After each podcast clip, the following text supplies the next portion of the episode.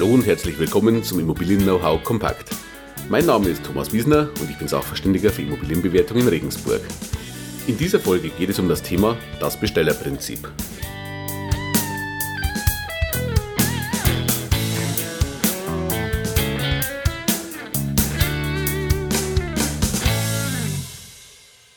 Bevor wir ins heutige Thema einsteigen, hätte ich nochmal die Bitte, ich habe es ja in der letzten Folge oder in der vorletzten Folge auch schon mal gesagt, schreiben Sie mir doch mal in die Rezensionen auf iTunes oder in die YouTube-Kommentare einfach mal rein, welche Themen Sie interessieren würden. Ich finde es ganz spannend zu sehen, was Sie denn so für Themen bewegen und würde dann natürlich auch gerne in zukünftigen Folgen darauf eingehen.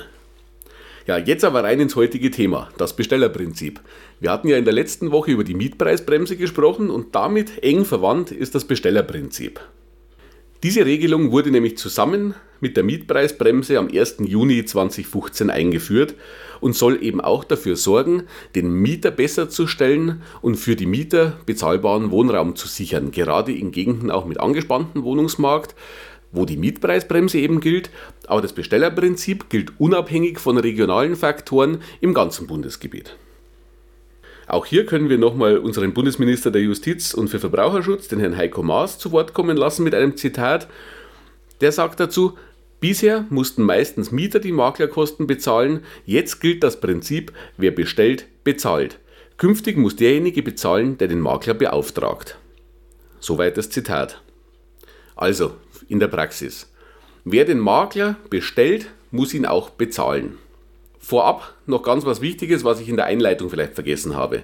Wir sprechen jetzt hier immer von Wohnungsvermietung. Diese Regelungen gelten nicht für Wohnungsverkäufe.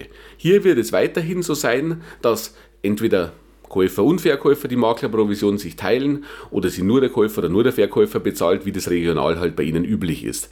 Also für den Wohnungs- oder Hauskauf, Verkauf gelten diese Regelungen nicht. Wir sprechen hier immer von Wohnungsvermietung.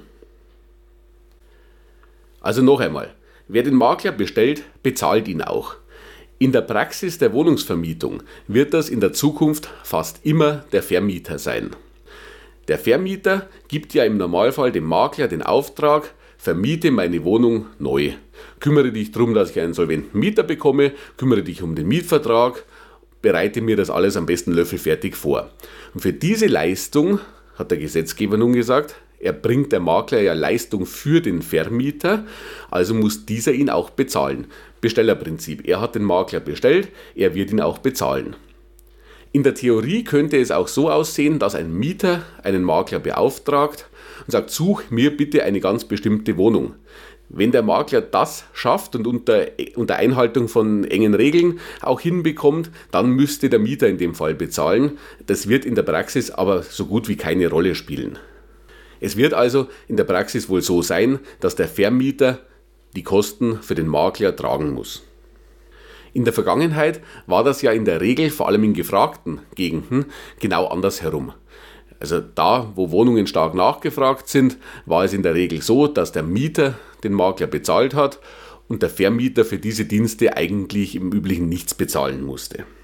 Das wird sich nun grundsätzlich ändern oder hat sich grundsätzlich geändert. Das Gesetz gilt ja schon seit dem 01.06.2015 und seitdem hat sich hier die Landschaft etwas verändert.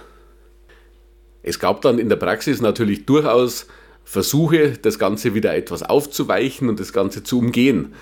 Da wurde zum Beispiel versucht, vom Mieter eine Gebühr für die Besichtigung zu verlangen. Also im Prinzip einen Eintrittspreis für die Wohnung, die er besichtigt.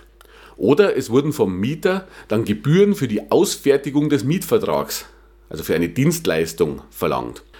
Hier ist zu sagen, dass alle diese Versuche vor den Gerichten gescheitert sind.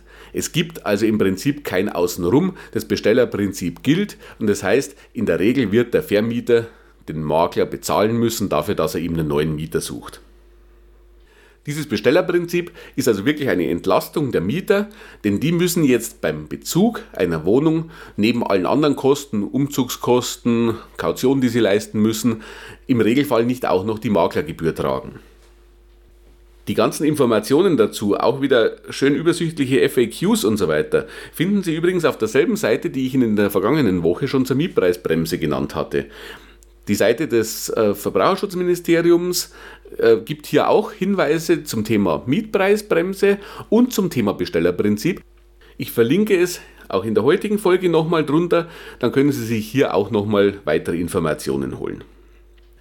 Ob natürlich mit so einer Regelung die Tendenz von Maklern, gerade in angespannten Bereichen, äh, Wohnungen über Massenbesichtigungen zu vermieten etc., dann für den Mieter eher besser wird, das sei dahingestellt. Also in der Praxis wird es wahrscheinlich schon so sein, äh, dass die Immobiliensuche oder die Wohnungssuche für den Mieter billiger, aber wahrscheinlich nicht unbedingt komfortabler oder leichter werden wird.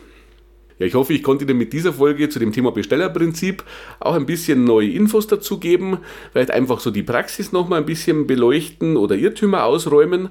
Wenn das so ist, dann freut es mich.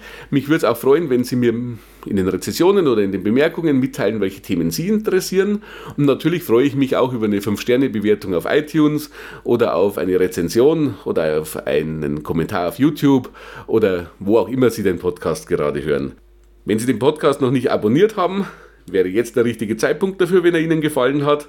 Ja, und viele weitere Themen rund um die Immobilie und mein Unterstützungsangebot als Sachverständiger und Makler, das finden Sie im Internet auf meinen Seiten Immobilienberatung-wiesner.de und Immobilienbewertung-wiesner.de. Alle Links, die ich angesprochen habe, finden Sie dann wie gewohnt in den Show Notes. Ja, in diesem Sinne, bis bald, Ihr Thomas Wiesner.